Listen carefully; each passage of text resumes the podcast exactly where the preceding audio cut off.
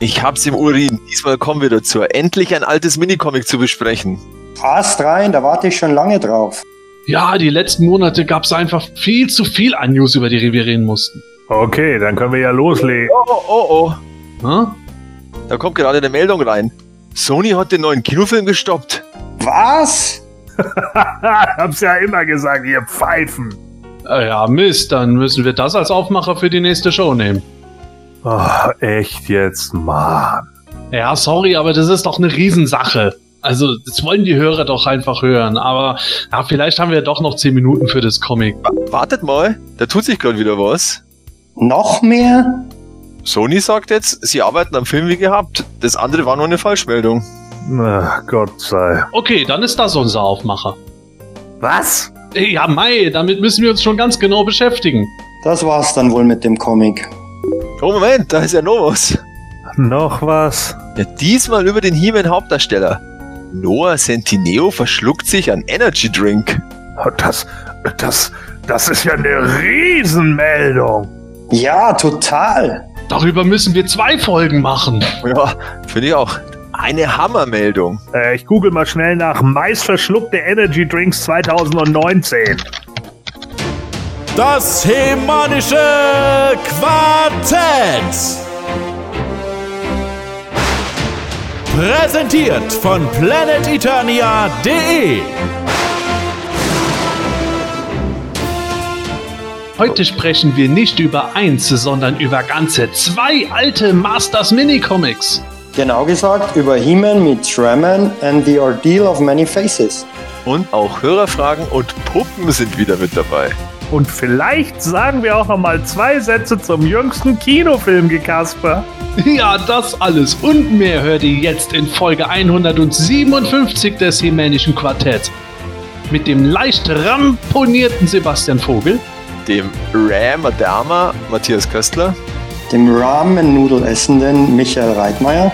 Und der Ram Pensau Gordon Volkmar aka The Formless One. viel Spaß! Das hemanische Quartett. Präsentiert von planeteternia.de. Ja, liebe Hörer, wir machen es wirklich wahr. Ich hatte es schon für die letzten Folgen geplant gehabt, aber es kamen immer so viele News. Aber jetzt ziehen wir es einfach mal durch.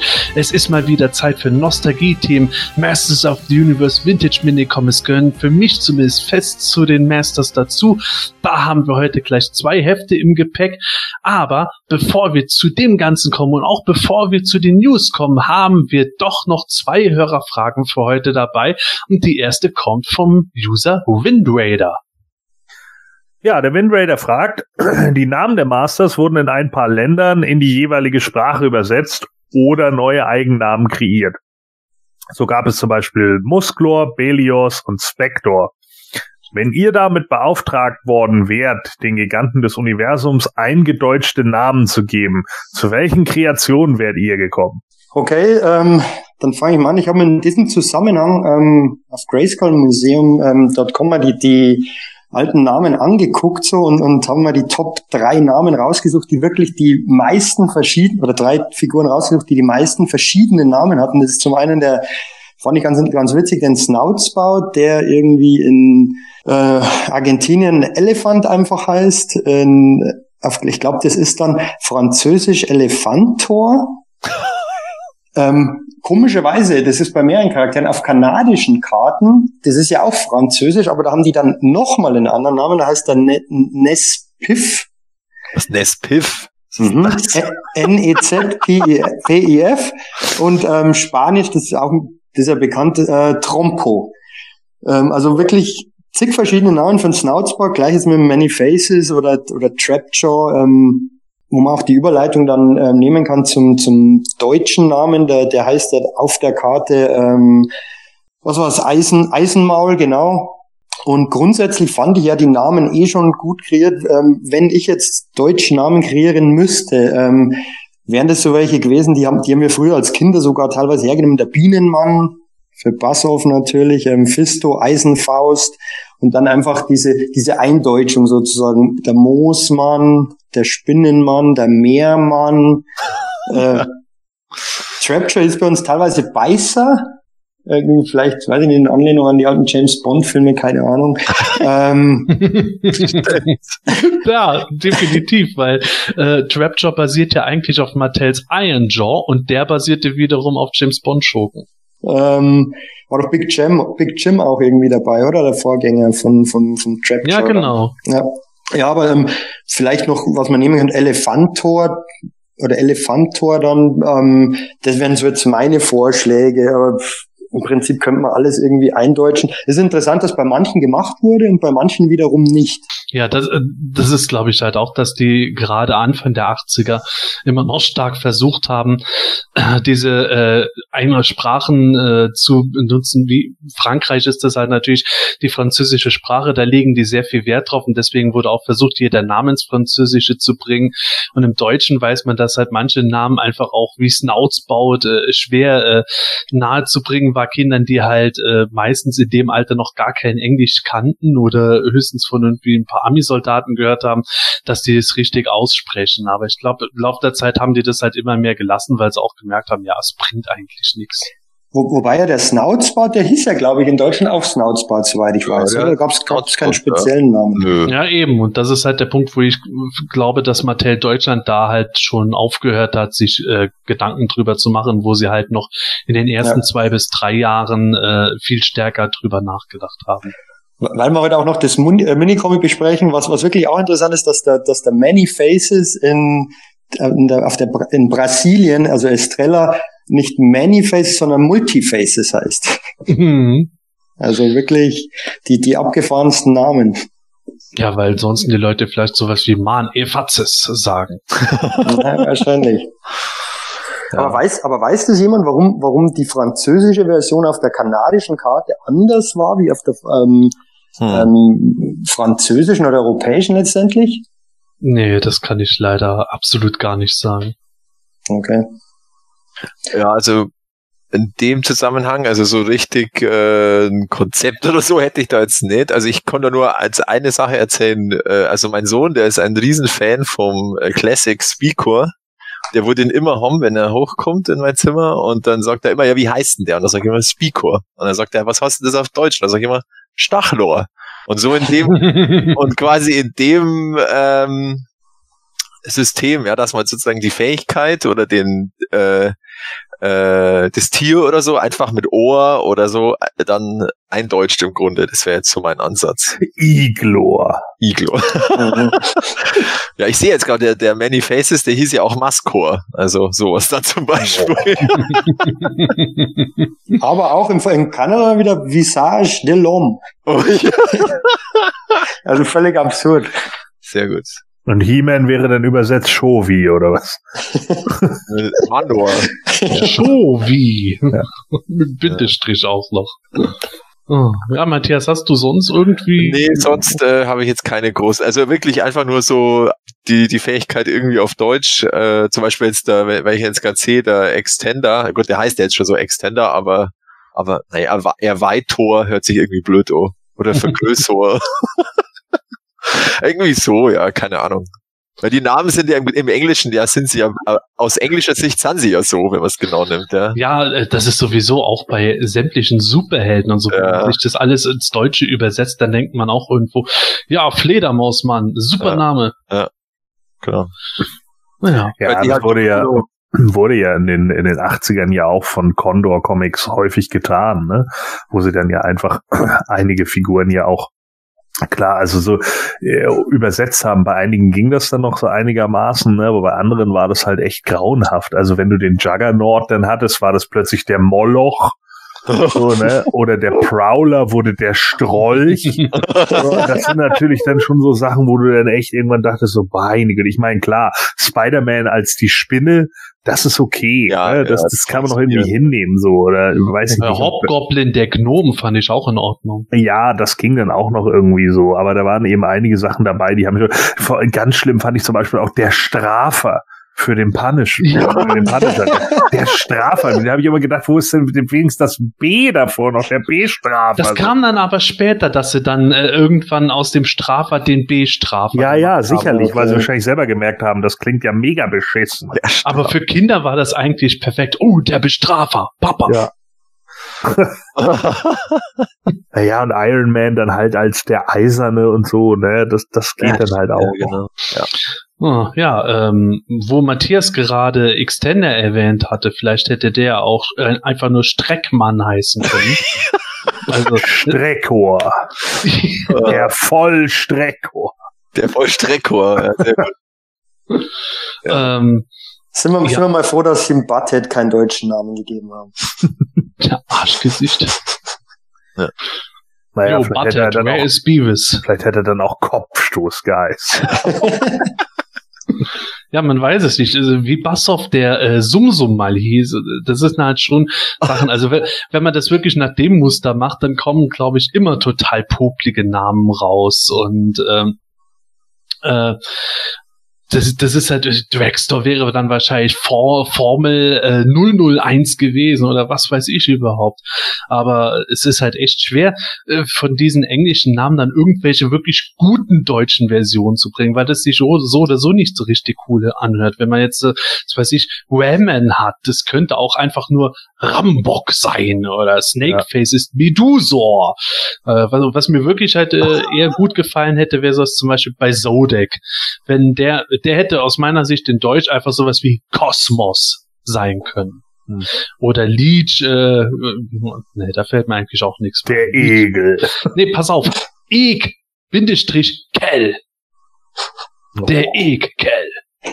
Nein, nicht? Okay, ja. Nee. Also deutsche Namen finde ich da generell schwierig. Ja, ich weiß nicht, dass das äh, Egel oder sowas hätte dann, ja, äh, Montana, ja, gut. Wäre dann Mantenne. Naja. Gut. ja, aber im Englischen ist es ja nichts anderes. Ja, besser sind dann tatsächlich schon wahrscheinlich wieder so so Eigen äh, Eigennamen dann einfach, ne? So Hordak, das geht halt auch im Deutschen, da muss man dann nicht. Ja. Die Horde halt. könnte Glubschor sein. Ja. Oh. Seehor. ja, also tolle Namen kommen da irgendwie ja. nicht wirklich hier raus. Ich glaube, ich glaube wirklich, also ich hätte dann wahrscheinlich einfach äh, einige Figuren auch einfach umbenannt. Einfach einen Eigennamen oder ja, sowas. Das wäre so, weiß ich nicht. So zum Beispiel Meckerneck Hans Cook in die Luft. oder Hans Cook in das All. Ja, das jetzt vielleicht eher weniger, aber. Ah, komm, Gordon, der ist gut. Ja. Nee. Beanman. oh Gott. Vespor. Ja, genau. Tja. Ich glaube, jetzt haben wir jetzt, weiter. genau, also haben wir jetzt gut beantwortet die Frage. Dann äh, kommen wir jetzt zur. Äh oh, warte, ich hab's für, für Extender. Fern Lars. Nein. Bisher nicht als Abschluss. Oh, nee, Gordon, hättest du nicht. okay, gut. Sehr schön. Jetzt kommen wir äh, zu unserer äh, Running Gag Frage oder mehrteiligen Frage ähm, von Digger T. Lash. Wie seid ihr auf eure Spitz- bzw. Usernamen gekommen? Ich glaube, da bist du dran, Sebastian, oder? Oh Gott, ja, ich glaube ich glaub tatsächlich, dass wir dann alle durchhaben ja, mit ja. der heutigen Folge. Ja, äh, Spitz- beziehungsweise Usernamen. Dazu äh, muss man zunächst mal sagen, ich habe vor einigen Wochen auf PE meinen Usernamen geändert und äh, bin da jetzt auch einfach als Sepp drin was äh, tatsächlich einfach damit zu tun hat, dass ich äh, dann irgendwann gedacht habe, naja, ich werde eigentlich mittlerweile überall äh, eher mit Sepp als mit Wiley angesprochen und äh, ja, warum nicht? Dann hat man das wenigstens gleichwertig, auch in Hinsicht auf äh, den Podcast weil ich da halt auch ja meistens mit Sepp angesprochen werde oder wir das auch in den Hörspiel-Intros drin haben und da dachte ich, ach ja, warum nicht? Das kann man mal probieren wirkt vielleicht auch ein Stück seriöser, wenn Mattel mal vorbeischaut auf PM. Nee, also ich, ich dachte, das wäre jetzt mal nach so vielen Jahren vielleicht gar nicht so schlecht. Vor allem, äh, nachdem manche Leute so alle zwei Jahre ihre Usernamen gerne ändern wollten, darf ich das auch mal. ähm, ja, aber wie kam ich zu Wiley? Ähm, Wiley ist tatsächlich noch vor der PE-Zeit geboren gewesen. Den Namen habe ich tatsächlich ewig lang überall benutzt.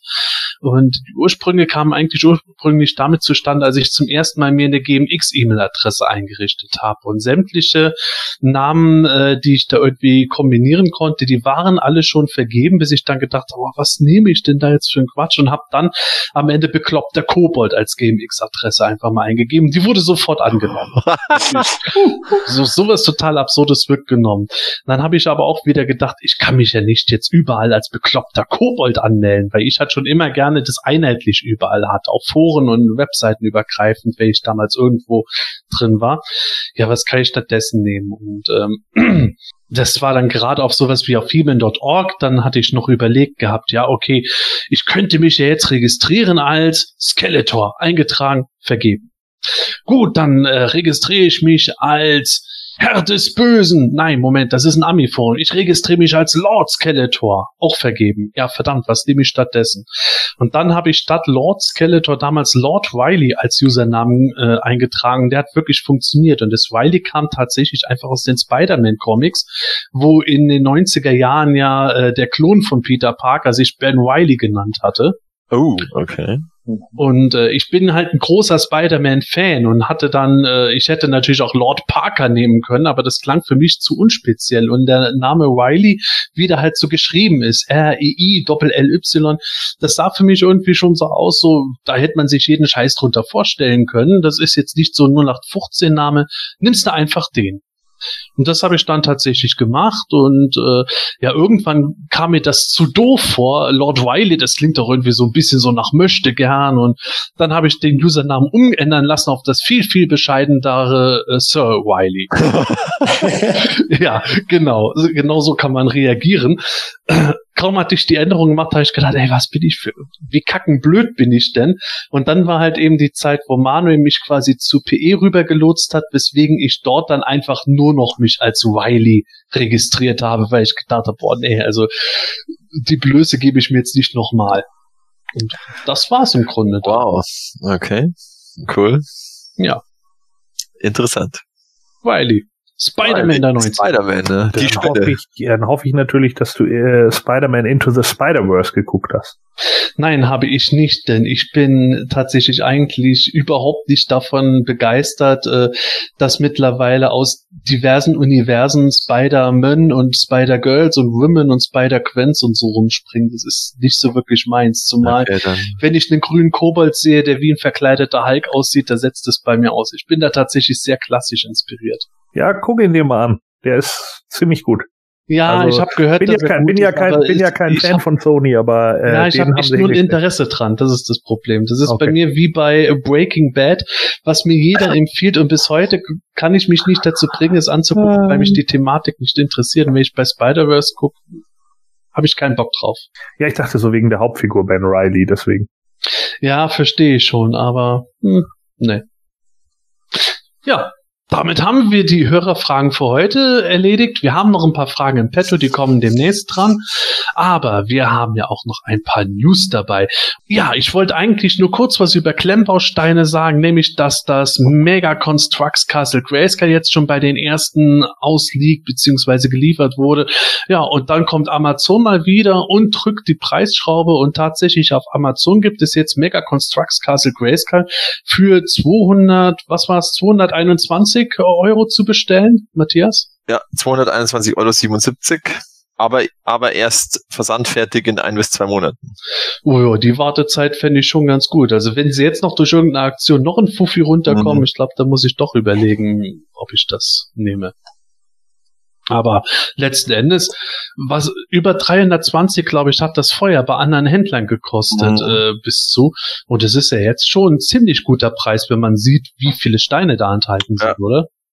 Ja, also für so ein riesen Klemmbaustein-Set, also dreieinhalbtausend Teile, da ist das schon ein guter Preis. Also da bist du eigentlich bei Lego eigentlich deutlich drüber mittlerweile. Der, also ähm, das ist schon und vor allem ist es halt über Amazon, ja, du hast nicht irgendwelche Einfuhrprobleme vielleicht oder ähm, über irgendein Jahr. Die anderen Händler sind ja teilweise auch kein Problem, aber, aber bei Amazon, da hast du halt immer noch dieses Jahr, das kommt total schnell und ohne Probleme geliefert, ja, und ah, es ist ja auch, ähm, also dieses 221,77 Euro, das ist wirklich von Amazon selber äh, verkauft und geliefert. Also es ist nicht über irgendeinen Händler. Darum ist es auch mit Prime und so allem.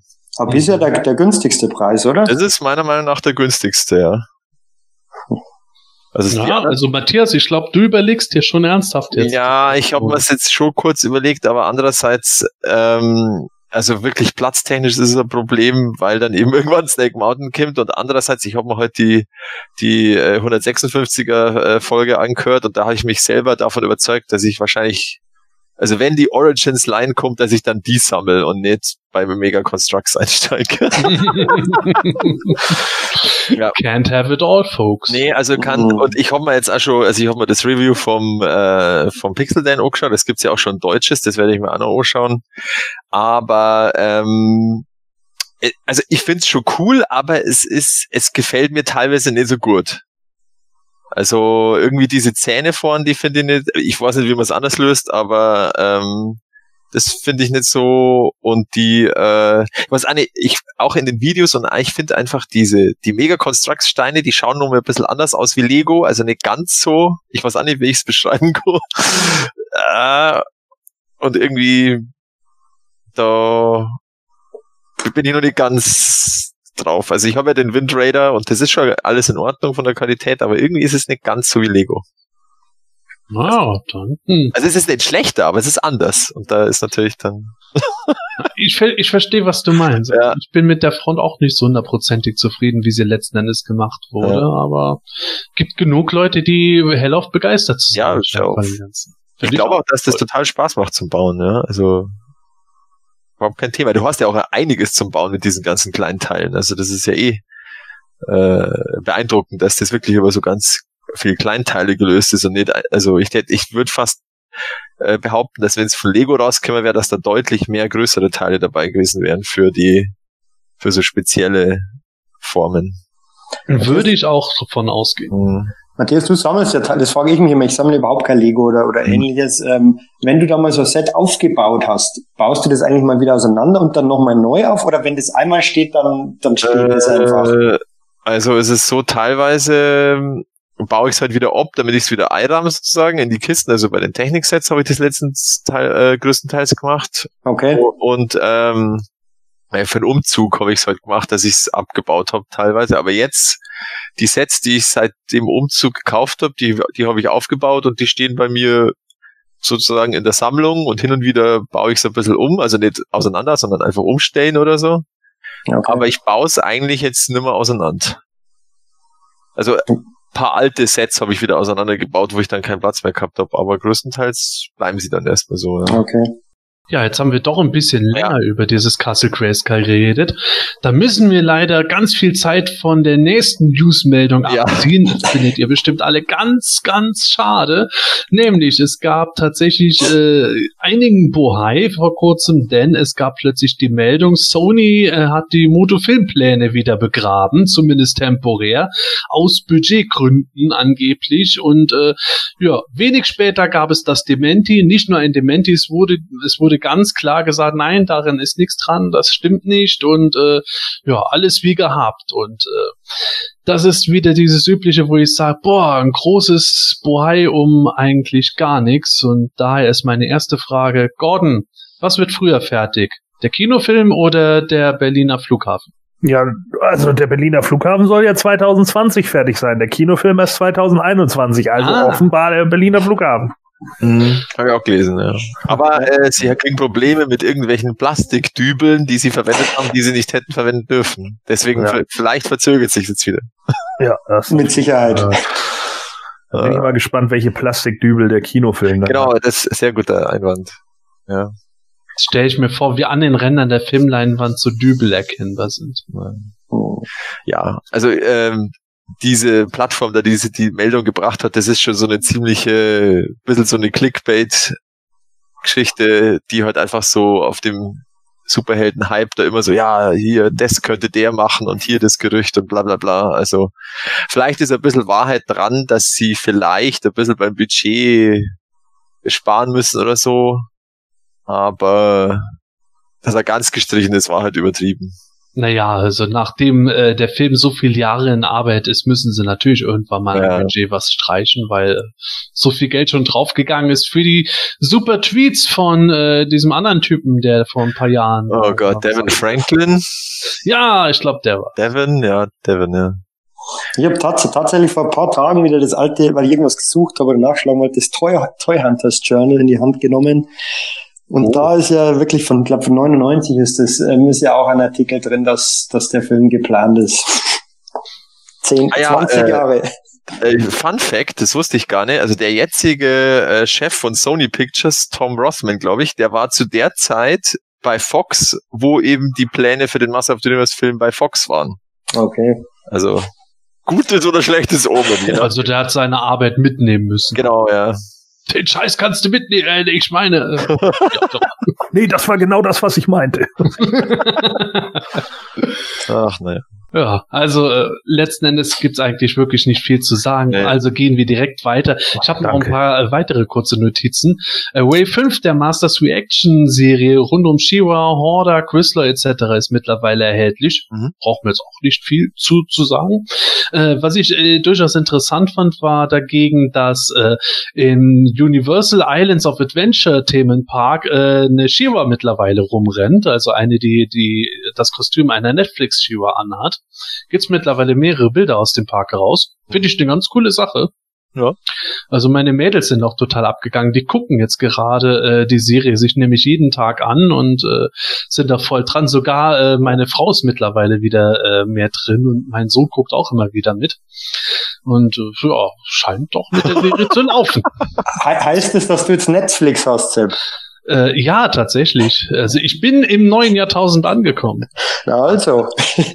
Ja, und äh, hat lang genug gedauert, aber ich gucke Shiva tatsächlich noch nicht so ausgiebig. Aber ich habe jetzt erst vor ein paar Tagen äh, diese Folge gesehen, wo unter anderem sie dann in ihren 80er-Kostümen mal rumrennen, wenn Bo seine Geschichte erzählt. Und die Folge war generell, nicht nur deswegen, auch wegen anderen Sachen genial. Und äh, wir rennen seitdem tatsächlich im Haus immer wieder rum. Ich bin Siwa! Also wer die Folge kennt, der wird es jetzt verstehen. Aber ist das, war das, ähm, das war aber nicht irgendein Cosplay, oder? Die war da offiziell irgendwie. Nee, nee, die haben im Grunde immer so, äh, so Schlachtpläne auspaldowert äh, und äh, zum Beispiel, ich glaube, im Glimmersplan war das, da, da, da sah das nee, nee, so nach ich mein, Film Noir aus. Ich, ich meine nicht die Serie, nicht die Serie, sondern die, die News, dass die in dem Adventure Theme Park. Das ist offizielle, ähm, halt so eine Darstellerin, die da, ja. wo du dann halt Fotos machen kannst mit der. Ach so, so wie im Warner Brothers Movie World und Batman rumrennt. Okay, genau. aber das war nicht irgendein Cosplay von Nein. irgendeinem ähm, Fan. Nee, ist eine offizielle Geschichte. Ah, okay. Löst jeden Tag Schweinetouristik rumzurennen. Kriegt man freien Eintritt, wenn du das Kostüm anziehst. Ja, ja. ja was äh, für manche natürlich etwas bestürzend drüber kam, das ist, dass Mad Duck mit ihren Masters-Postern aufhören wird. Und äh, soweit ich es verstanden habe, äh, hat Mattel ihnen zwar nicht die Lizenz entzogen, aber Mattel verlangt für die Lizenz wohl mittlerweile deutlich mehr, wenn man die verlängert, als es noch vorher war, was für Mad Duck jetzt zu teuer ist. Und deswegen gibt es jetzt die letzten Poster, die, im, die quasi schon Auftrag gegeben wurden, relativ schnell, weil ich glaube, Matthias, bis irgendwann im August müssen die alles weghaben, dürfen da nichts mehr verkaufen, oder? Ja, sowas. Also der hat geschrieben, er weiß noch nicht genau, wann das alles wirklich offline nimmt. Äh, entweder Ende Juli oder im August. Aber sind wohl nur noch wirklich bis dahin erhältlich. Also das Abo, weil da gibt's ja dieses, äh, dass du jeden Monat ein Poster kriegst, wie früher bei Matty Collector, die Figuren, das wird ganz normal abgewickelt, logischerweise. Also da kriegt man noch bis Ende des Jahres, aber von dem, aus dem Store selber verschwinden die Poster im August. Mhm. Und da haben sie jetzt gleich mal die 30 noch Ausstehenden innerhalb einer Woche rauskauen. Das war schon ambitioniert, sag ich mal.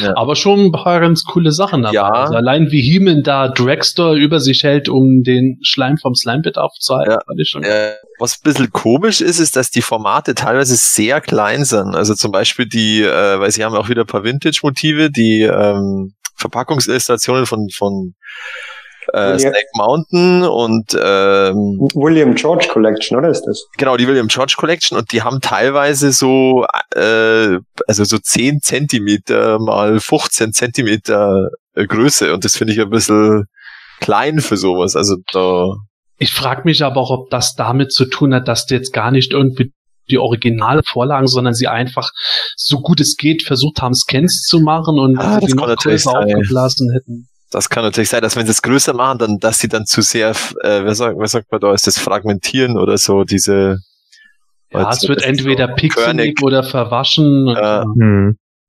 genau. Also das wäre jetzt zumindest meine Spekulation stimmt. dabei. Aber trotzdem, teuer ist es. teuer von- sind's? Hat von euch eigentlich irgendjemand ein Poster von oder irgendeinen Druck von denen zu Hause? Nein. Also ich war kurz am überlegen, ob ich mir dieses Eternia Toyline Panorama Poster, weil irgendwie das ist so mein Lieblingsmotiv. Irgendwie, das gefällt mir gut.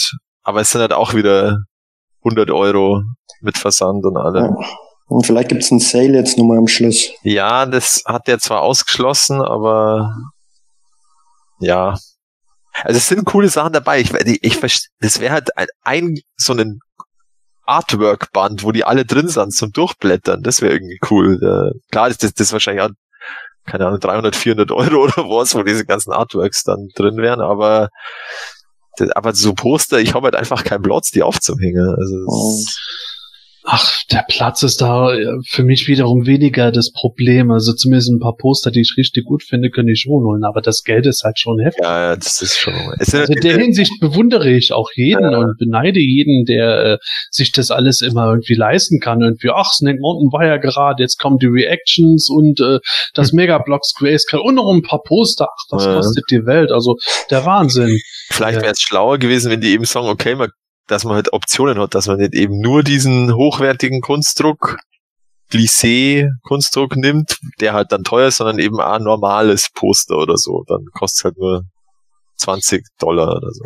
Ja, vielleicht ist da auch wieder eine rechte Sache. Ach so, ja, das kann Aber- sein. Aber unterm Strich kann man ja zumindest sagen, also äh, dieses ganze Ding, dass Mattel alle äh, Lizenzen einstellt, stimmt halt so nicht, aber es ist halt interessant, dass Mattel jetzt scheinbar in Erwartung auf Kinofilm-Hype und Ja. so jetzt doch äh, mittlerweile wieder mehr Geld verlangt als für die Lizenz, die in Mattels Augen definitiv vorher äh, allenfalls schlafend war, eher schon äh, so gut wie tot, bis sie mal wirklich wieder ans Laufen. Ja. Dann hätte ich noch eine Sache, nämlich die Shiwa Netflix-Serie. Da hatten wir gerade eben schon was über die in dem äh, Themenpark geredet, die, ähm, sagen wir mal, Schauspielerin, die in dem Kostüm rumrennt.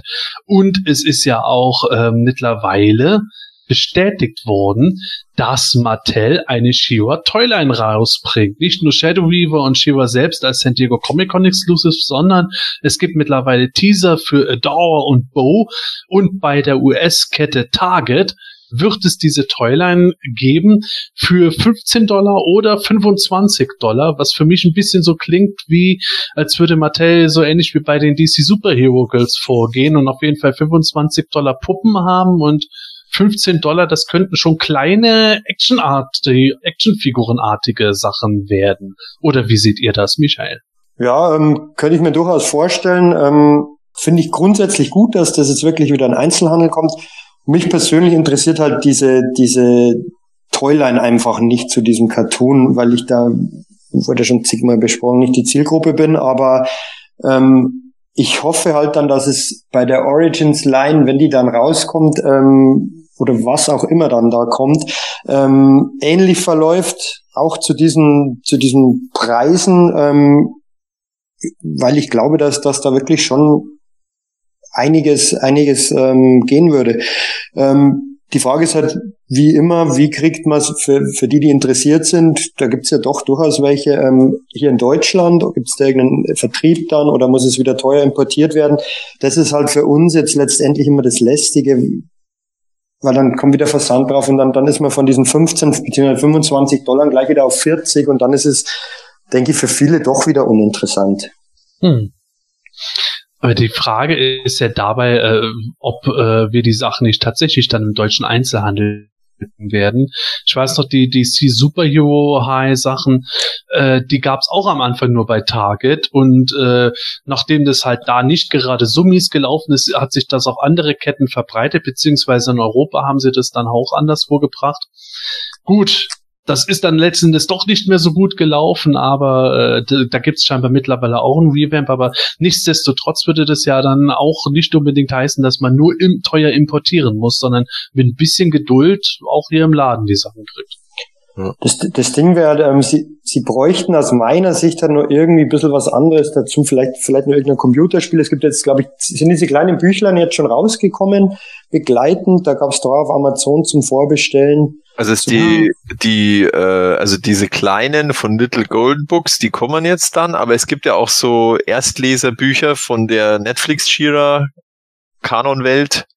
Genau. Das ist, glaube ich, das erste oder das zweite ist jetzt auch schon erschienen. Also die, ähm, Ja, es gibt ja, logischerweise auf Englisch, aber heute, äh, ja, das ist schon da. es gibt ja, glaube ich, auch so, so Swiftwind Short Clips jetzt. Genau, genau. Die sind, glaube ich, YouTube, oder? Oder Genau. Facebook irgendwie. Ich sehe die nur mal auf Facebook, genau. Ja. Und ähm, weil es müsste halt vielleicht in irgendeiner App, irgendeine App dazugeben, ein kleines, nettes Spiel, dass das, dass das halt ein bisschen angekurbelt wird, weil ich, ich weiß nicht, ob das, Mhm. da, da bin ich ja zu wenig drin, ob das so zieht noch mit, mit so einer Toyline, keine Ahnung. Also Netflix ist, glaube ich, heutzutage schon ganz guter Ausspielkanal von der Reichweite her. Also wenn ich jetzt mal meine Kinder anschaue, die, sind da, die werden da auch schon tatsächlich ein bisschen getriggert dann zur Richtung Spielzeug oder Merchandise. Also zum Beispiel jetzt mein Sohn, der ist totaler Paw Patrol Fan und der hat jetzt auch drei Paw Patrol Figuren gekriegt zum Geburtstag und der der findet die total cool, der spielt total äh, die Abenteuer eben noch und, und meine Tochter, die ist ziemlicher Miraculous-Fan, das hat sie eben auch auf Netflix gesehen, ja. Und darum, Ja, okay, ja, okay dann also ich denke, das ist gar nicht so. Das ist äh, aber auch tatsächlich so die Tendenz, Actionfiguren, genauso wie dieses P äh, P äh, PJ Masks Zeug, das Oh ja, füllt im PJ Moment die Masks, Läden wie ja. irre. Und das sind ja wirklich Sachen, Serien und Spielzeuge, die auf Vorschule oder frühes Grundschulalter Mhm. losgehen. Also maximal so erste Klasse. Das scheint momentan so die Altersgruppe zu sein, die sich überhaupt noch damit beschäftigt. das stimmt, ja, weil dann später, dann gehst du schon wieder Richtung Videospiele eben, ja. Eben, äh, Ja, müssen wir wohl schauen, wie das weitergeht. Ja. Ja. Jetzt wissen wir, in welcher Liga wir uns hier befinden. In der Liga der Fünfjährigen. Naja, aber die Vintage Toyline war ja jetzt auch nicht so viel anders, ja. Also Nee, habe ich auch nicht gesagt. Ich Ja. find's auch super gut, weil ich viel stärker bin als jeder Fünfjährige. da konntest du nicht, nicht Ich stelle mir jetzt das Kaufen im Laden Ja, vor. genau. Zur Seite. Aber ich wollte es auch gerade sagen, also wenn das tatsächlich mal so wird, dass dann da eine Wand ist, wo auf der einen Seite die Shira äh, Toyline ist und auf der anderen Seite die Moto Origins, das ist doch wunderbar. Also das stelle ich mir gerade wunderbar vor. Boah, wenn dann Mitarbeiter auch noch äh, das alte äh, Hauptthema von Das Geheimnis des Zauberschwertes irgendwo im Laden laufen lässt, dann, dann kriege ich Pippi in die Augen.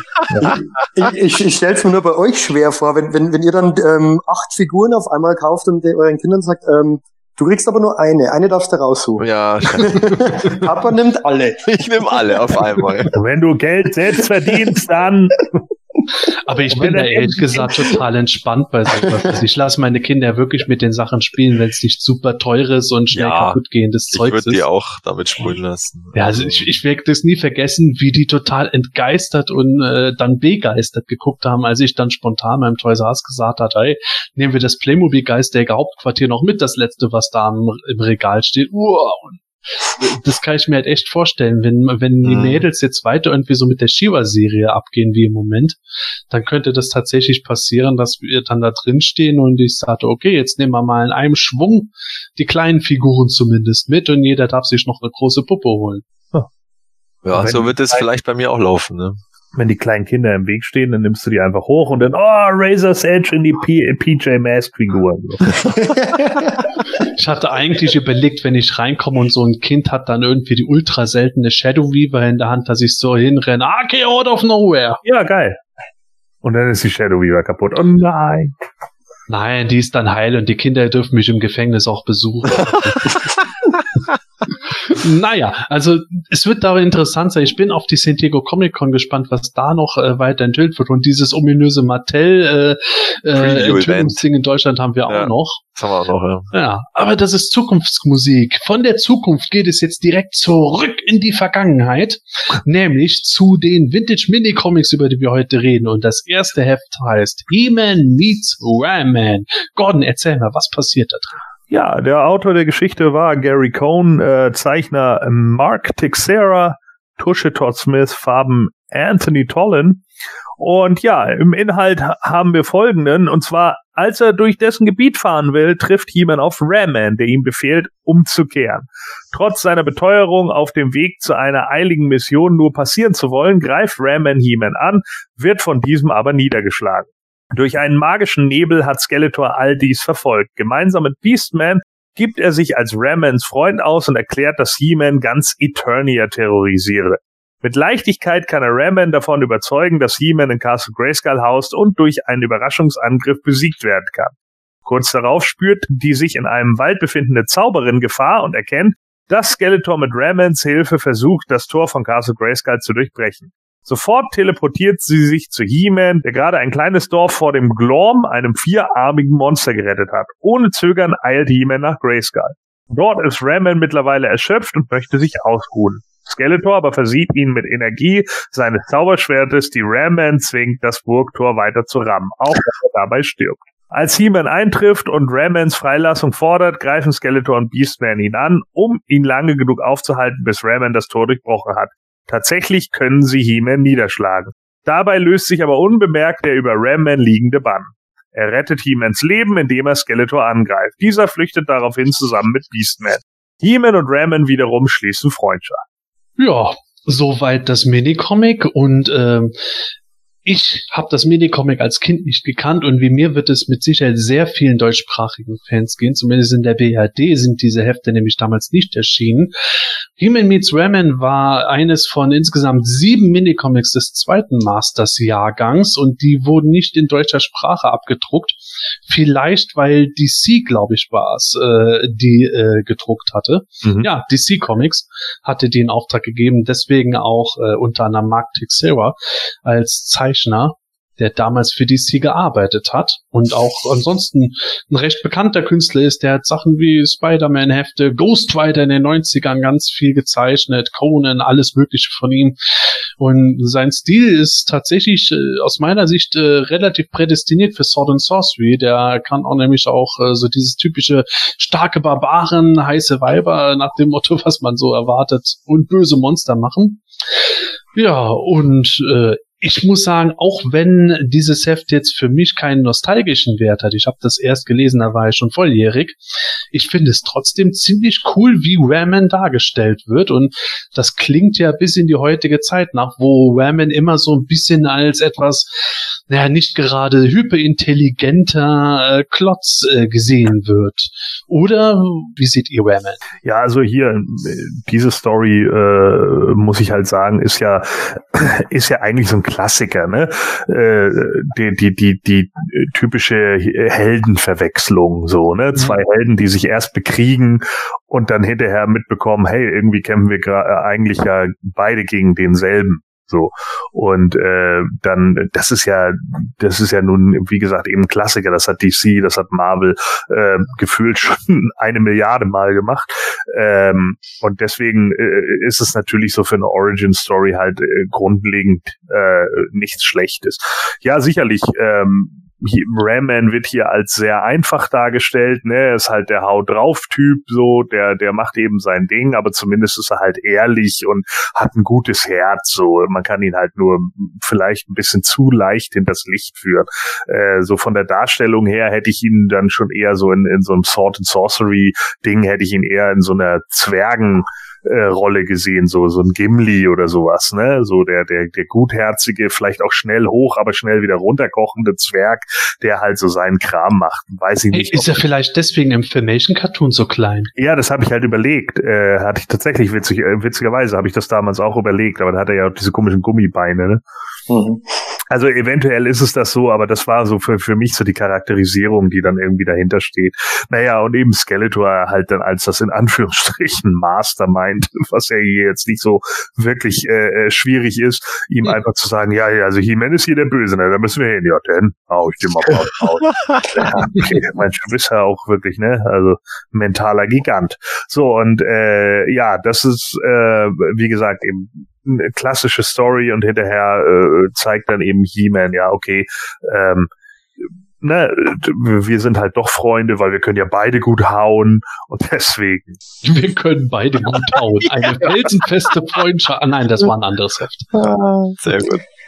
Naja, aber stimmt schon. Es ist, es ist relativ martialisch, das Ganze irgendwie. Der, der, der He-Man erschlägt dann diesen Gorm ähm, der liegt dann auch in einem Panel dann tot im Hintergrund. Das ist schon noch, die, also die, die C-Reihe, die ist schon noch irgendwie etwas anders als die späteren Minicomics und, und, und Filmation sowieso. Das fand ich aber eigentlich echt ganz gut und ähm, Skeletor würde den Ramen da jetzt so lange rammen lassen, bis er, bis, bis er stirbt, sodass sogar der Beastman ihm sagt, äh, aber er stirbt dadurch. Ähm, das ist eben dieses bisschen, ja, wenn man so sagen will, ähm, dunklere Bild.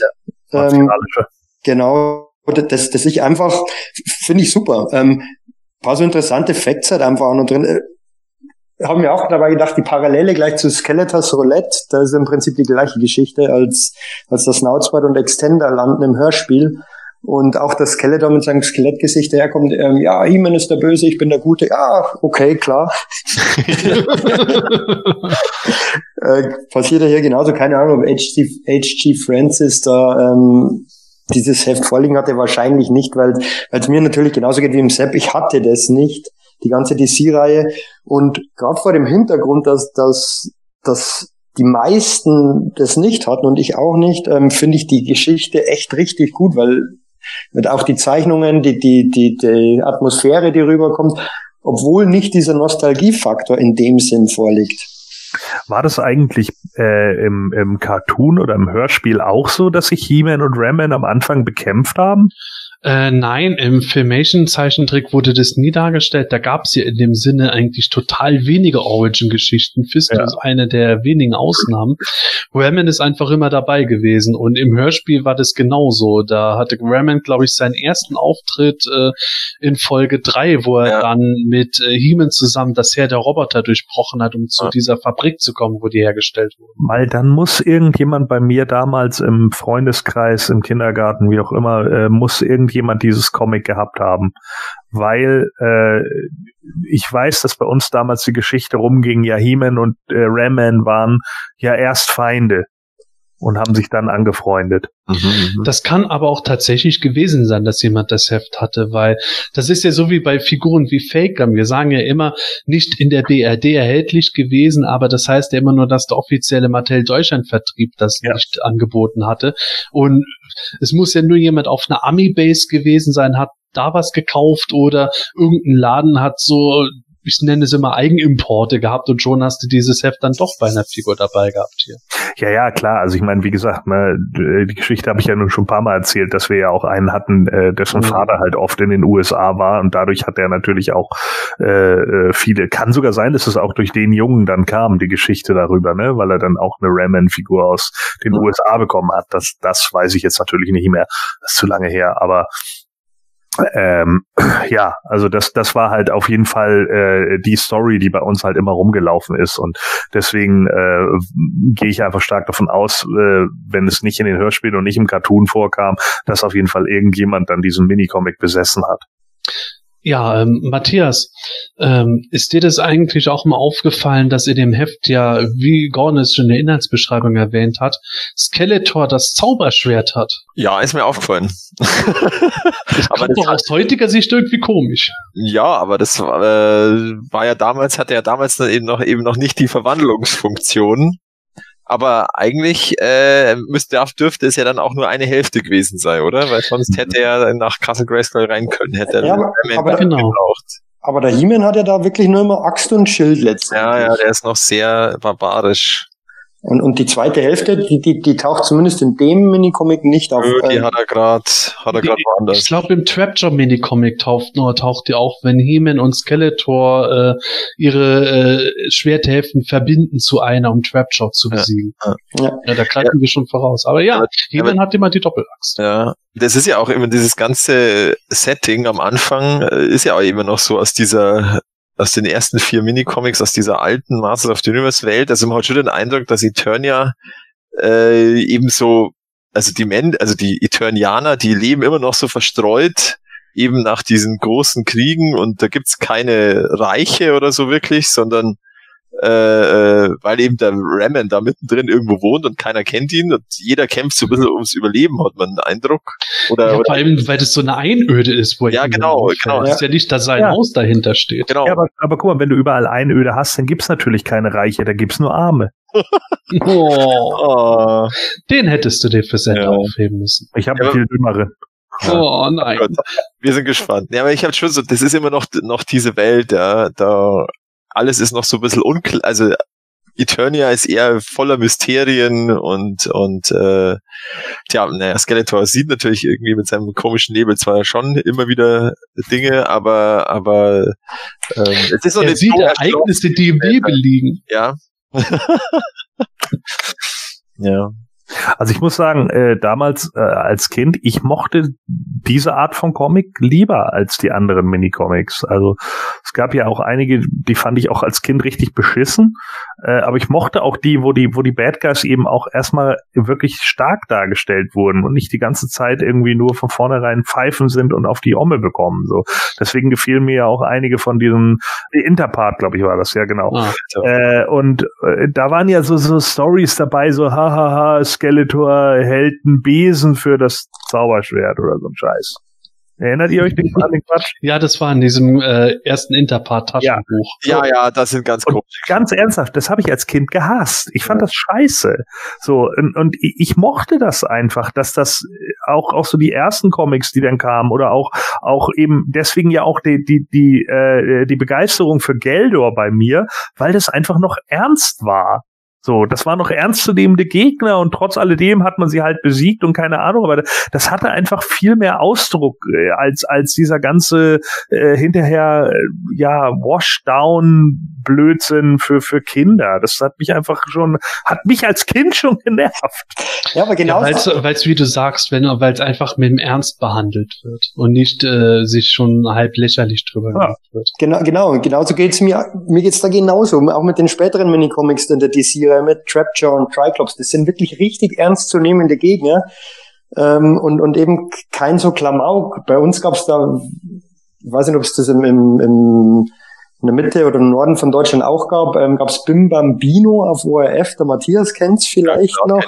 War das Und- nicht auf Ja, RTL? Der Bambino war auf Tele 5. Tele 5. War das auf Tele 5? Ja, ja. Äh, Es gab irgendwo den, den Enrico, den Clown, den musste ich Das war auf Österreich, das war die Kinder, Kinderstunde. Oder Genau, Abend, am Des war das. Ähm, das, den, den habe ich früher schon nicht mögen. Und äh, die, die, diese Klamauk und, und ähm, ist jetzt ein bisschen Exkurs, aber ähm, grundsätzlich die, die, diese ernstzunehmenden Gegner, Schurken, ähm, wenn die Stories ein bisschen ernster waren, ähm, konnte man sich irgendwie, ähm, war dann für, für einen spannender, wenn jetzt sofort die Gefahr rausgenommen wurde durch irgendeinen Gag oder was, ähm, kann ich Gordon nur zustimmen. Ja, was ich ja, aber äh, einen kleinen Comic äh, Relief gibt's ja quasi, also da gibt's ja diese Szene, wo die ähm, jetzt nicht mehr grünhäutige äh, Goddess beziehungsweise Sorceress da in ihrer in ihrem Paradies da sitzt, da mit grü- mit schönem Berg und Springbrunnen und so. Und da kriegt sie ja die die da kommt ja dann sogar irgendwie eine Vision, glaube ich, oder, dass sie dass sie eine eine Störung auf Eternia merkt und dann beamt sie sich ja so weg Ja. und dann äh, schauen die Tiere noch zu und dann ist sie weg und es macht Slink und alle Tiere schauen völlig verdutzt rein. Das finde ich eigentlich ziemlich gut. Also da steht so ein so ein Hirsch und ein Hase und alle so, hä, was ist jetzt passiert? Äh, stimmt. Aber Vor allem, das, das finde ich halt so cool. Also vielleicht interpretiere ich das nur so, aber ich kann mir echt vorstellen, dass das so wirklich so ein bisschen so die Persiflage von diesen typischen Disney-Szenarien Ja, ist. So, Das so, stimmt, ja, ja, klar. Naja, stimmt. Weil die immer so in, in Eintracht mit den Tieren irgendwo leben. Ja, ja, stimmt. Bam, Bambi und Klopfer. Ja, ja, stimmt. Ja, und äh, das ist dann ja auch okay, wenn es dann eine Szene ist oder ja. so, dann, dann ist das auch in Ordnung, mal irgendwo ein Gag mit oder oder äh, auch ein Zwischengag oder so. Und so ging es mir halt auch bei bei Filmen und sowas, ne? Wenn nicht irgendwie alles aneinandergereiht sein muss oder auf möchte gern cool getrimmt oder sonst irgendwie was, sondern eher man mal einen lustigen Spruch nebenbei noch gedrückt bekommt oder sowas. Das, das passt dann irgendwie. Deswegen gefällt mir, glaube ich, auch der, der Comic hier äh, einer gegen alle immer noch gut. Das ist natürlich eine absolut simple Story, aber es ist halt auch eine Bedrohung. Die Bedrohung ist dabei auch tatsächlich, finde ich, ganz gut umgesetzt, warum die Schurken am Ende unterliegen. Das ist halt nicht irgendwo so nach dem Motto, ha, Skeletor ist über sein eigenes Schwert gestolpert oder Beastman hat ja. eine Eselei begangen. Oder er sagt den Spruch falsch. ja, genau, sondern äh, äh, sie sind ja wirklich, äh, das ist halt die Dramatik. Skeletor schafft es ja fast sogar Hime mit dem Schwert zu erschlagen, bevor Wayman ihn dann von hinten attackiert. Mhm. Unglaublich dynamisch und es zeigt halt letztes, wo man zumindest als Kind sagen kann, ja, dass Skeletor dann schnell abhaut, nach der Wayman und Heman gegen ihn und Beastman stehen, ist irgendwo klar, weil der Bösewicht ist halt doch noch ein Stück feige und lieber nichts riskieren ich finde es ja ganz gut, dass Siemen da auch in, in, in, zu dieser Zeit noch, nicht so übermächtig ist. Also ähm, er, er braucht da Hilfe von Ramen, ähm, nimmt, schnappt sie nicht einfach einen großen Felsen und wirft ihn aufs Skeletor. Also da, die müssen wirklich zusammenhelfen und ähm, wenn die Guten zusammenhelfen, können sie die Schlechten besiegen. Und dann, wie der Sepp jetzt schon gesagt hat, ähm, dann flieht halt das Skeletor faktisch. Ja, und das war ja auch was, was mich auch immer am Filmation-Cartoon auch schon damals gestört hat. Ne? Das war dann auch häufig sehr phony und äh, eben He-Man auch komplett overpowered. Ne? Und Skeletor dann eben auch dafür, dass er alle anderen Buffoon genannt hat, war er selber eine ziemliche äh, Nassbirne. Also mhm das, das ist, äh, fand ich halt immer anstrengend. Also das, das nervte mich einfach vor allen Dingen, äh, weil es währenddessen also nicht nur besser animierte Cartoons natürlich gab, aber eben auch so äh, äh, Bad Guys, die dann halt wirklich auch ein Bad Guy waren, so, ne? Was weiß ich mit Serien wie Transformers oder sonst irgendwie was. Ja, Richtig, ganz richtig. Also ich, ich wage es kaum zu fragen, weil es scheint, wir sind uns relativ einig, aber wie würdet ihr ein Notensystem dieses Heft bewerten? Michael. Ähm, ich habe da eigentlich nicht viel zu kritisieren. Mir, mir persönlich gefällt dieser Alcala-Style ähm, immer noch bisschen besser ähm, von der von der Zeichenart, ähm, aber insgesamt bin ich da, ähm, glaube ich, schon wirklich noch im, im Einser-Bereich faktisch. Wow, Gordon. Äh, nee, da bin ich nicht. Ich würde eher sagen, so, äh, ja, keine Ahnung, vielleicht eine, eine, eine schwache zwei ähm, liegt einfach daran, dass mir ähm, in ja, Texeras Stil hier nicht so gefällt. Äh, der hat ja auch andere Sachen gemacht, unter anderem auch Akira und sowas. Äh, da und auch die Power Lords. Äh, die fand ich ein bisschen besser, wobei auch bei den Power Lords sind so ein paar Sachen, die sind für mich zu ungereimt. Äh, auch der Tuscher manchmal ein bisschen schwach. Ähm, hier sind so ein paar Images, die, die gefallen mir einfach nicht. Da gefallen mir die Gesichter manchmal nicht. Ramans Gesicht ist mir manchmal ein bisschen zu lang gezogen. Äh, das sind dann eben so die, die, diese Einzelsachen. Von der Story her ist es halt eine Standard-Story. Ähm, deswegen ist es nicht äh, herausragend, aber jetzt auch nicht schlecht. Deswegen würde ich eher sagen, eine 2 minus.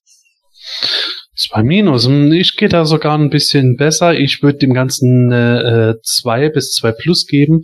Ja, ich bleibe mal bei einer glatten 2, wo ich sage, für Minicomic finde ich das äh, von, von Zeichenstil her und allem tatsächlich ziemlich gut. Das Einzige, was mir da eher nicht gefällt, ist, dass das alles irgendwo bei normalem helllichten Tag stattfindet. Mir fehlt doch am Ende noch ein Stückchen mehr Atmosphäre dabei, was in anderen Heften irgendwo besser stattfindet. Aber die Story selber mit Raman, der halt irgendwo nicht der intelligenteste ist, wurde scheinbar schon früher von gut aussehenden, blonden Muskelmännern verarscht und traut deswegen Skeletor mehr als Seaman.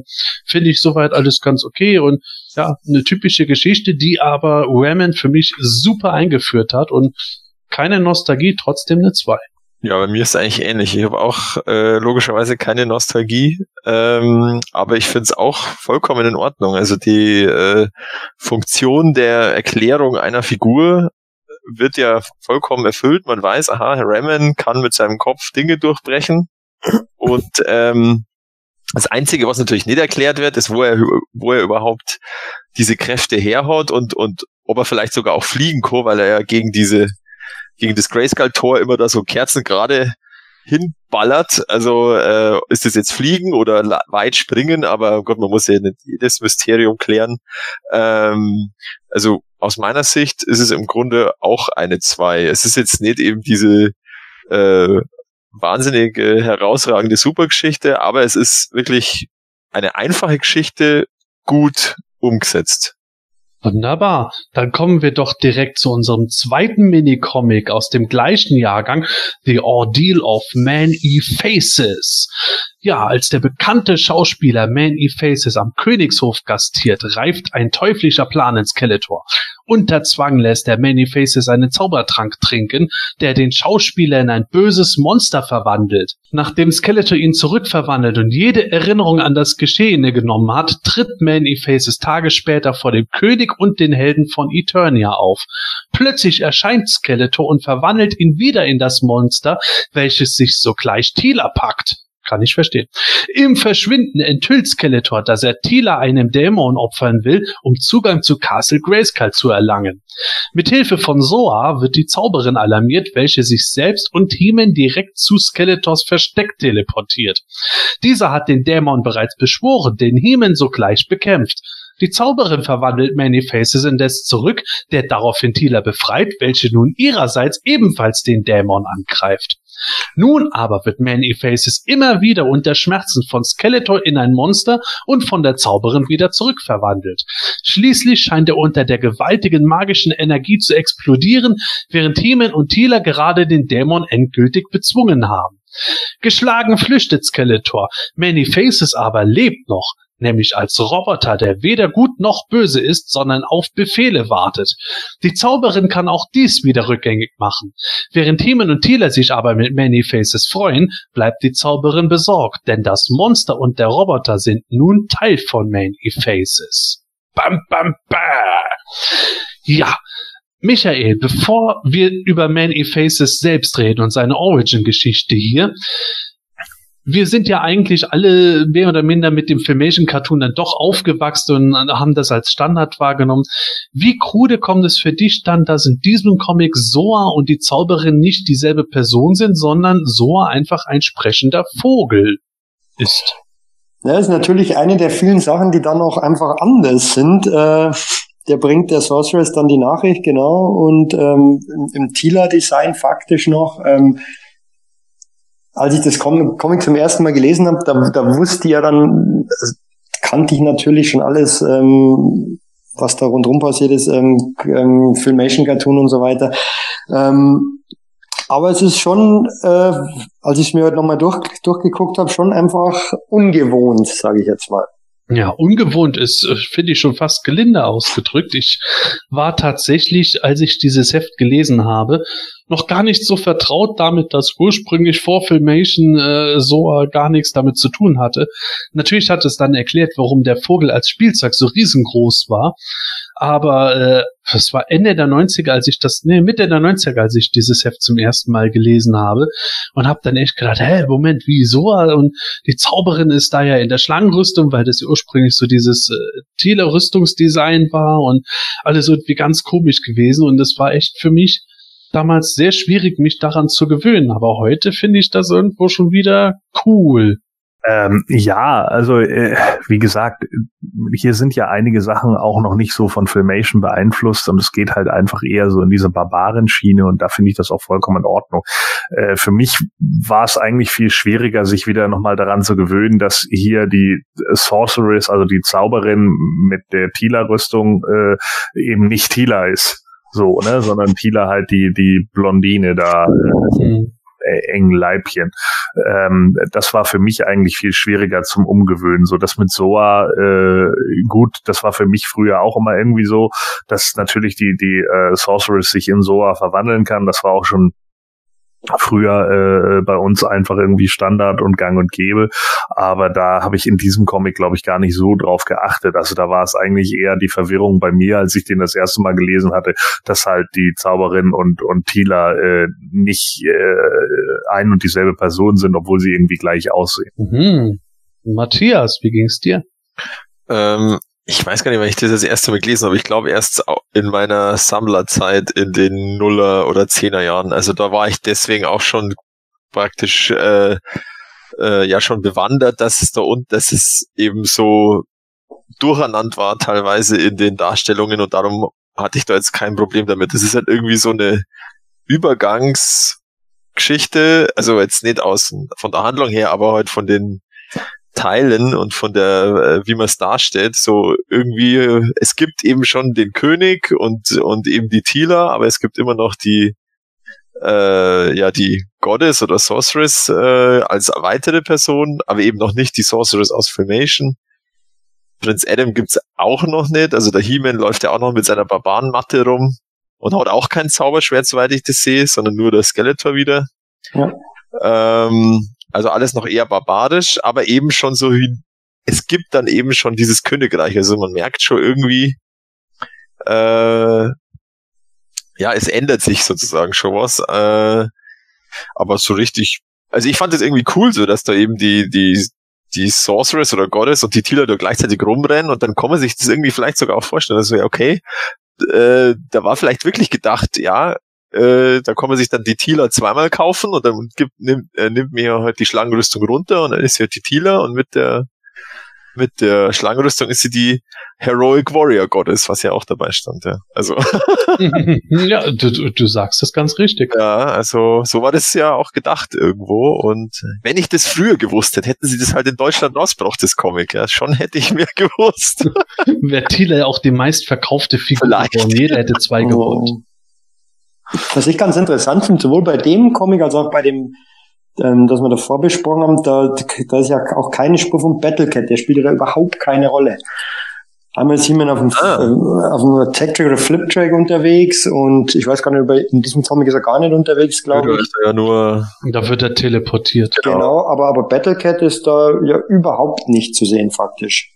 Ja, ja, der kommt im späteren Heft des Jahrgangs schon noch vor, aber ich glaube, das mit dem Fliptrack in dem anderen Heft war tatsächlich, damit äh, das Fahrzeug beworben wurde, weil ja. Battlecat einfach noch nicht so diese ganz enge Rolle als Siemens Gefährte inne hatte und deswegen fehlt er hier. Wobei es natürlich super geil gewesen wäre, diesen äh, Dämon, den He-Man dann bekämpft, wenn Battlecat den angegriffen ja. hätte. Wäre auch sicher im Hörspiel so passiert wahrscheinlich. Ja, so, ich töte ihn, ja, genau. ich töte ihn, liebe, ja, ich zerreiße ihn. Ah ja, ja. Aber wird, wird Soa eigentlich als Soa benannt? Nein. Nein. Nein. Moment. Wie nennt äh, Falcon, Falcon, oder? Falcon. What word do you bring? Und der redet dann. Also ich meine, Soa äh, ist ja hinten drauf abgebildet, noch mit der mit der alten Garnitur, die noch grün gewesen mhm. ist und orange, orange-braun, ja. Ja, also hm, hm, hm, hm. Ich stell ja, wenn ich es mir jetzt so genau betrachte, wahrscheinlich ist es tatsächlich gar nicht so, sondern einfach nur ein anderer Vogel, der zur äh, Zauberin fliegt. Aber irgendwie ja. stelle ich mir das jetzt so vor, dass der mit der männlichen Stimme aus einem Hörspiel redet. so. Oder war das ja, ja auch deswegen, mit, äh, Deswegen kommt man halt drauf. In einem anderen ja. Heft von dem Jahrgang kommt so auch noch mit der Rüstung vor und so. Und ja, ich glaube tatsächlich, es ist nur ein Vogel, aber ja. es aber sieht halt merkt, aus wie der alte Soa. Man merkt halt einfach, dass es da halt diese, es gab halt die Sachen, also die Spielzeuge und die Charaktere und da haben sie es halt irgendwie haben sie es halt ein bisschen zusammen und aber es gab halt eben nicht diese Vorgabe von einem großen Kanonmeister, der dann sagt, okay, das darf jetzt überhaupt nicht sein. Hm. Also das das war halt damals einfach noch nicht so. Mhm. Ja, äh, Gordon, wie siehst du dann die, dem Sinne ja wirklich Herkunftsgeschichte von Many Faces? Zum einen, dass er halt ein Schauspieler ist, der offenbar ein Riesentalent hat, mit unbeweglichen Masken irgendwo äh, ein ganzes äh, Stück mit Zehnerbesetzung zu machen. Zum anderen, wie er in Many Faces dann wirklich verwandelt wird. Ja, äh, da, also früher als Kind kannte ich die Schauspielernummer nicht. Ähm, das war für mich neu. Man hat das ja dann später im 2000X Cartoon auch nochmal aufgegriffen. Äh, ich finde es jetzt nicht so schlecht. Ähm, das, das ist schon in Ordnung, so, wobei ich mich natürlich frage, warum er jetzt gerade so ein so einen riesigen Helm zum Schauspielern braucht, aber okay, das ist, vielleicht ist das ja Mode. oder so. Ne? Und ähm, ja, dass Skeletor da jetzt irgendwie Einfluss drauf nimmt, darauf, dass er sich dann in ein Monster verwandelt, das ist natürlich okay und das ist auch nur recht und billig so als der Bad Guy in der Geschichte. Ein bisschen unglücklich finde ich dann das Ende, wo er sich dann, äh, weil er zwischen der, der, der Sorceress und, und Skeletor da hin und her wandelt, sich dann in einen Roboter verwandelt, ja. Okay, why? Ja, und überhaupt wie? Aber ja, scheinbar. Ja gut, wenn hätte er sich in Apfelmus verwandelt, wäre das nicht so gut gekommen. Ja, äh, aber ist schon so, ne, ja, jetzt bist du plötzlich ein Roboter. Aha, okay. Ja gut, dann ist das wohl die Roboter-Magie. Aber man muss sich mal vergegenwärtigen, wie ähm, um wie viele Ecken gedacht der Plan vom Skeletor ist. Also er sieht, dass da ein Schauspieler ist, dann macht er ihn sozusagen zu einem Schläfer, also zu so einem Monster, den er aber wieder zurückverwandelt, damit er irgendwann bei einer Vorstellung vorm König ähm, warum auch immer, dann die Tila mit diesem Monster entführen kann, weil er die Tila braucht, um sie einem Dämonen zu opfern, damit er die Macht bekommt, um Castle Grayskull zu erobern. Ja, hätte er dann nicht einfach irgendeinen Bauerngör holen können? Also das ist wirklich äh, ausgeklügelt. Ausge ein wirklich ausgeklügelter Plan vom Skeletor. Man muss ihm einfach gratulieren. Ja. Hätte er eigentlich auch äh, einfach eine Attacke auf den König starten können, aber nein. Ja. Mhm. Ja, das wird sich nicht zu sehr hinterfragen, glaube ich. ja, aber, aber, das ist tatsächlich, wo ich bei Ram, äh, bei der Ramen-Geschichte wenige Probleme habe. Da, bei Many Faces wirkt mir das halt alles doch ein bisschen sehr konstruiert. Ja, also mein, im Grunde ist ja der Charakter an sich äh, ja konstruiert im wahrsten Sinne des Wortes. Er hat halt einfach, einfach drei Gesichter und das muss man halt, wie erklärt man das, ja? Und äh, also ich finde es von der von der Idee her gar nicht so blöd, dass er halt sein zweites Gesicht erstmal eben vom Skeletor kriegt über diesen Trank und er dann eben dieser Schläfer ist sozusagen. Äh, aber wie der Gordon schon gesagt hat, dann dieses, die Enderklärung, wie er dann das dritte oder die dritte Persönlichkeit ja eigentlich kriegt, das Roboter-Ding, äh, das, den, das Roboter-Gesicht durch diesen Zweikampf von Skeletor und der, der Sorceress, die dann praktisch ähm, ja gleichwertig sind und dadurch ihm sowohl das Böse als auch das Gute nehmen. Und dann ist er halt ein neutraler Roboter. ja, es ist, es hört sich logisch oh, aber. Mm. Ja. Was ich aber nicht schlecht finde, ist dieses, dieses Martialische, das da wieder drin ist, ähm, ja. wie, wie der Roboter da, äh, ähm, nicht Roboter, ähm, Many Faces da gefangen ist und, und, und ohne Rücksicht auf Verluste wird das vom Skeletor und der Sorceress ähm, ja, da, da drauf gezaubert und, ja, ähm, und, und He-Man da wird den Dämon wieder tötet und dann so feel my wrath und die Sorceress and, and mine as well, ähm, also es ist eher so, so Imperator-mäßig wie bei Star Wars, das würde man, vom He-Man ist man das eigentlich nicht gewöhnt, dass der seinen Zorn freien, seinem Zorn freien Lauf lässt und äh, ja, es war schon noch, ist schon noch anders. Ja.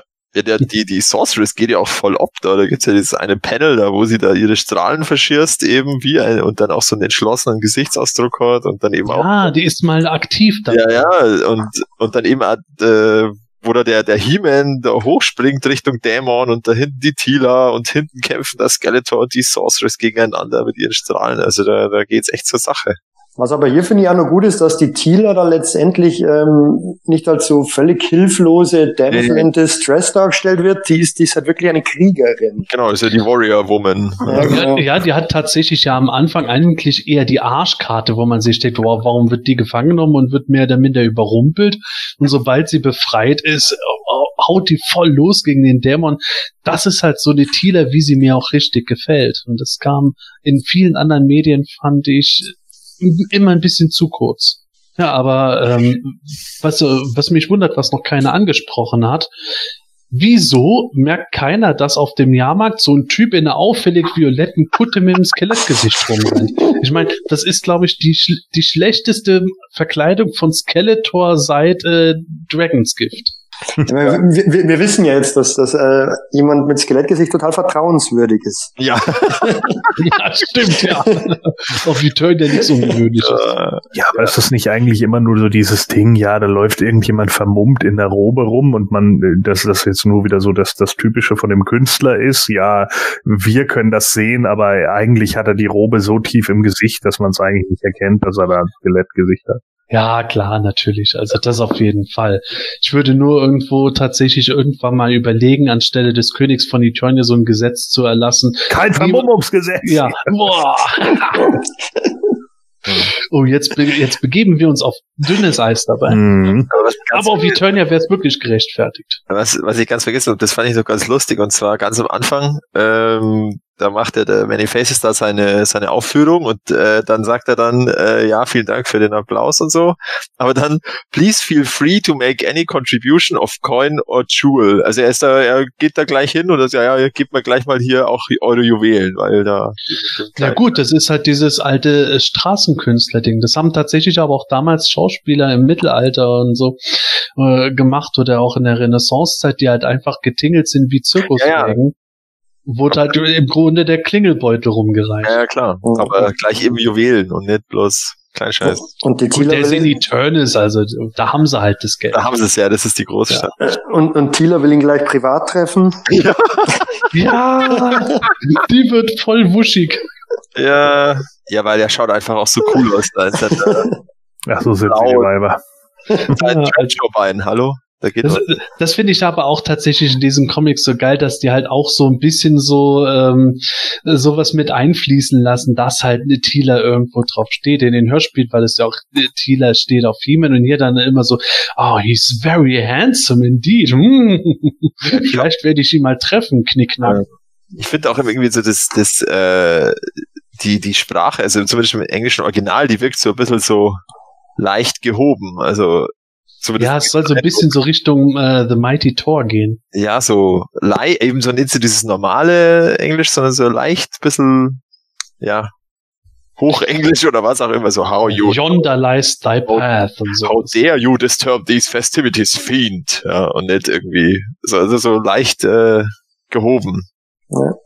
Ja, genau. Es ist, es auch passt irgendwo so in das ganze Setting, finde Ja, äh, auch bei diesem Heft wollen wir ein Fazit abgeben. Äh, Ich mache jetzt einfach mal den Start. Also The Ordeal of Many Faces finde ich solide Kost, würde aber nur eine 3 geben, weil mich das nicht so hundertprozentig überzeugt. Also für mich wirkte der Plot immer ein bisschen äh, zu deutlich konstruiert im Gegensatz zu anderen Heften, die ich dynamischer fand und äh, ja, mir wurde zu wenig mit Many Faces selbst gemacht. Der wird halt verwandelt über N4 Thieler, dann wird er wieder verwandelt und wieder, dann wird er ein Roboter, aber da passiert auch nicht wirklich was.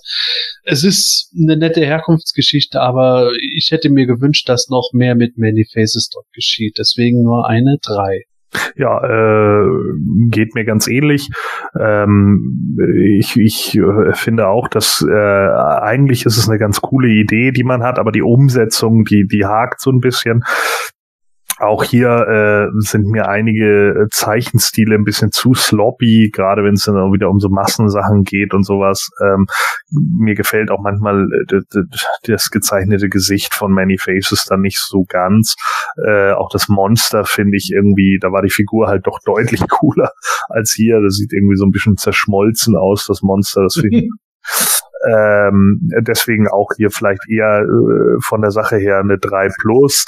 Ähm, ja, einfach weil äh, das Setting ist schon ganz cool und äh, es ist auch ganz gut, dass man eben, wie gesagt, dann Skeletor da halt mit reinbaut, aber dann eben so ein paar Sachen wie, ja, jetzt wird er halt ein Roboter, weil Roboter sind neutral und äh, ja, okay, äh, da denkt man vielleicht als Kind nicht so drüber nach, aber ich kann da jetzt so nicht mehr so drüber hinwegsehen, deswegen eher eine 3 plus.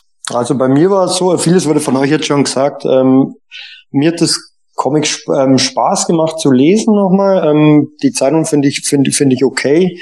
Wie gesagt, ähm, nicht so gut wie von Alcala, ähm, hat, deut hat schon ein paar Schwächen drin, aber insgesamt finde ich, macht die Geschichte trotzdem Spaß. Deswegen würde ich letztendlich ähm, eine noch gut geben, also eine 2 minus. Ja, ich würde auch zwei Minus sagen. Ähm, der Sebastian hat ja gesagt, es ist tatsächlich so, dass die, dass dann irgendwo diese Fähigkeiten äh, vom Many Faces im Grunde dann dabei bleiben, dass er halt einfach sein Gesicht wechseln kann. Okay, er ist halt ein bisschen stärker als Monster, aber, aber dass das sonst irgendwie eine Auswirkung hat, das war ja im Hörspiel äh, ein bisschen cooler gelöst. Da hatte das Monster ja irgendwie diese Fähigkeiten, also die Geister zu sehen und der, der Roboter hatte halt die so typische Roboterfähigkeiten, irgendwie alles zu berechnen oder was auch immer. Aber ähm, ja, an sich fand ich es auch jetzt wirklich nicht viel schlechter als das vom Ramen. Und was ich halt auch cool finde irgendwo, ist dieses offene Ende, dass da die Sorceress oder Goddess da so dann eben sinniert, ja, jetzt ist er zwar jetzt wieder ein Mensch, aber er wird immer auch Monster und Roboter bleiben. Und das, äh, dass es dann nur noch eine Frage der Zeit ist, bis der Skeletor ihn wieder missbrauchen wird. Aber ich glaube, das wird ja dann nie eingelöst, dieses, dieser Cliffhanger, oder das passiert ja dann nie. Ich glaube, kann mich jetzt nicht erinnern.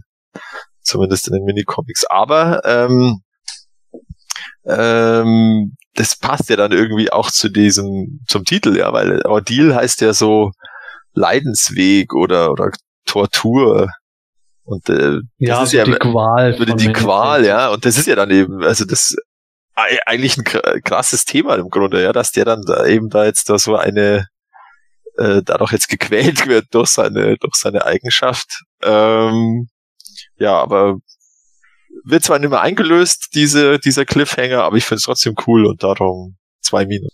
Ja, liebe Hörer, zwei Minicomics haben wir heute besprochen. Wenn euch das gefallen hat, dann äh, gebt uns gerne Bescheid. Wir freuen uns sehr immer über Feedback. Äh, gebt uns gerne auch Bescheid, wenn ihr sagt, ach nee, ich möchte gerne, dass ihr mal Panel für Panel irgendwo ein Heft durchsprecht. Oh Gott, das wird heftig. Aber äh, das machen wir das machen nur, nur mit dem Antenna-Minicomic natürlich. Oh, das wäre wieder geil. Ja, also wenn ihr gerne weitere ja, ja. Minicomic-Besprechungen hören wollt, dann gebt uns gerne Bescheid. Und äh, ja, bevor wir uns verabschieden, Matthias, wir haben noch was anzukündigen für die nächste Folge, richtig? Ja, richtig. Und zwar ist ja jetzt Juli und Juli ist ja der San Diego Comic Con Monat und nach alter Tradition wird es da wieder eine Live-Ausgabe geben vom Himanischen Quartett. Und das Ganze wird stattfinden am Freitag, den 19. Juli ab 21 Uhr. Also wie gehabt bei YouTube wird natürlich auch wieder eine News dazu geben mit dem Link und ich werde es wahrscheinlich 20 Mal bei Facebook teilen und bei Twitter und auch bei Instagram und was weiß ich, äh, dass ihr es ja nicht verpasst, weil heuer wird es ja wirklich sehr spannend mit Martells Neuigkeiten, vielleicht Super 7 Neuigkeiten, Vielleicht kommt ja sogar noch Tweeterhead um die Ecke. Da gibt es ja auch immer wieder irgendwelche Andeutungen, dass sie zumindest ihre Designs schon mal zeigen können. Vielleicht. Ähm, ja, also ich denke, da haben wir einiges zu besprechen. Das Ganze dann wieder live. Und nackt. Nein, das war der andere Podcast. Ähm, ja. ja. Du kannst ja deine Kamera ausmachen, also wenn es zu heiß ist. Ja, äh, wer weiß, wenn es wieder so heiß ist, wie es jetzt die letzten Tage war. Aber ja. auf jeden Fall, während unserer Live-Sendung versuchen wir auch, wenn ihr Kommentare auf YouTube abgebt, äh, die auch zeitnah irgendwo einzubinden, wenn ihr irgendwelche Fragen habt zu den Enthüllungen, die dann hoffentlich gemacht wurden, dann bringen wir das rein. Ansonsten, ja, wir hören uns hoffentlich live. Und bis dahin bewertet uns gerne auf iTunes, gebt uns Likes, Kommentare etc. auf PE und den sonstigen Kanälen, wo ihr unseren Podcast gerade hört. Ich freue mich auf jeden Fall drauf. In diesem Sinne bis zur Live-Sendung. Tschüss, bis bald und gute Reise. Ich fand es jetzt äh, ziemlich cool, die Minicomics äh, zu besprechen, weil dann hatte ich endlich mal wieder einen Anlass, in die Minicomic Collection reinzuschauen, weil die hat leider das Schicksal vieler Bücher, die ich im Regal stehen habe. Das steht einfach nur im Regal. Aber äh, das war jetzt wirklich cool, da mal wieder reinzuschauen. Und ja, ich freue mich schon auf die nächsten Besprechungen von Minicomics oder anderen Vintage-Sachen. Und ja, dann bis zur Live-Folge. Servus. Mir hat es auch Spaß gemacht, die Minicomics zu besprechen. Und wenn jetzt im Film ja eh nichts wird so, oder sich, sich, zieht, wäre doch eine gute Idee, eine Netflix-Serie zu machen und als Grundlage die, die, die zweite Wave der DC Minicomics. Ah, das wäre wär genau mein Ding. Ähm, falls jemand zuhört, der es machen will. Ja. ja ähm, Netflix macht manchmal sehr irre Sachen. Ich sage ja. nur Love, Death and Robots. Ja, stimmt, das war gut. Ja, ähm, ja nö, ähm, aber grundsätzlich ähm, hat Spaß gemacht. Freue mich auch schon auf die SCCC. Mal schauen, was es Neues gibt. Und ja, dann bis zum nächsten Mal. Ja, äh, tschüss, bis dann. Und nach der ganzen Aufregung ist der Film dann doch wieder abgesetzt und dann doch nicht abgesetzt, habe ich natürlich da gesessen, Elizabeth, Elizabeth. Und habe mir natürlich viel äh, Luft zufächern müssen. Und dann habe ich natürlich gleich erstmal meinen äh, guten Freund Adam Nee angerufen und ihn dann mal direkt gefragt, ne, was ist das denn jetzt hier mit dem Film und so. Und dann sagt er, nee, nee, Gordon, also wir machen auf jeden Fall, ne, sagt er, nee, nee. So, äh, äh, äh, wir, wir machen natürlich auf jeden Fall weiter. Und dann habe ich halt gesagt, ja, okay, ähm, wir haben ja auch schon so ein bisschen über die Origin Story und so gesprochen. Und dann sagte er, ja, und wir haben jetzt auch noch einen neuen Bad Guy mit dabei. Und dann habe ich gesagt, äh, okay, ja, und das ist dann so ein Henchman, der dann ja, also Skeletor kommt ja im ersten Film gar nicht vor. Es wird ja alles sehr groß aufgebaut. Ne? Und da gibt es dann jetzt ja noch so einen, so einen neuen Henchman und der überfällt alle Bauern auf äh, Eternia. Und äh, der, der ist nämlich durch so einen Zauber irgendwie, ich weiß nicht, ob das jetzt von Keldor oder so, das wollte er jetzt noch nicht verraten, damit ich natürlich nicht so gespoilt bin, äh, äh, wurde der halt aus Weizen erschaffen. Da habe ich gesagt, ja, das ist ja krass so, ne? Denn aus, aus dem Feld und dann wird er daraus erschaffen und dann killt er da die Bauern oder irgendwie sowas. Ja, sieht man dann natürlich nicht so, weil es ja PG sein muss, bla. Aber äh, es wird also darauf hinauslaufen. Und da habe ich gefragt, ja, und wie heißt der? Da sagt er, Grieslor.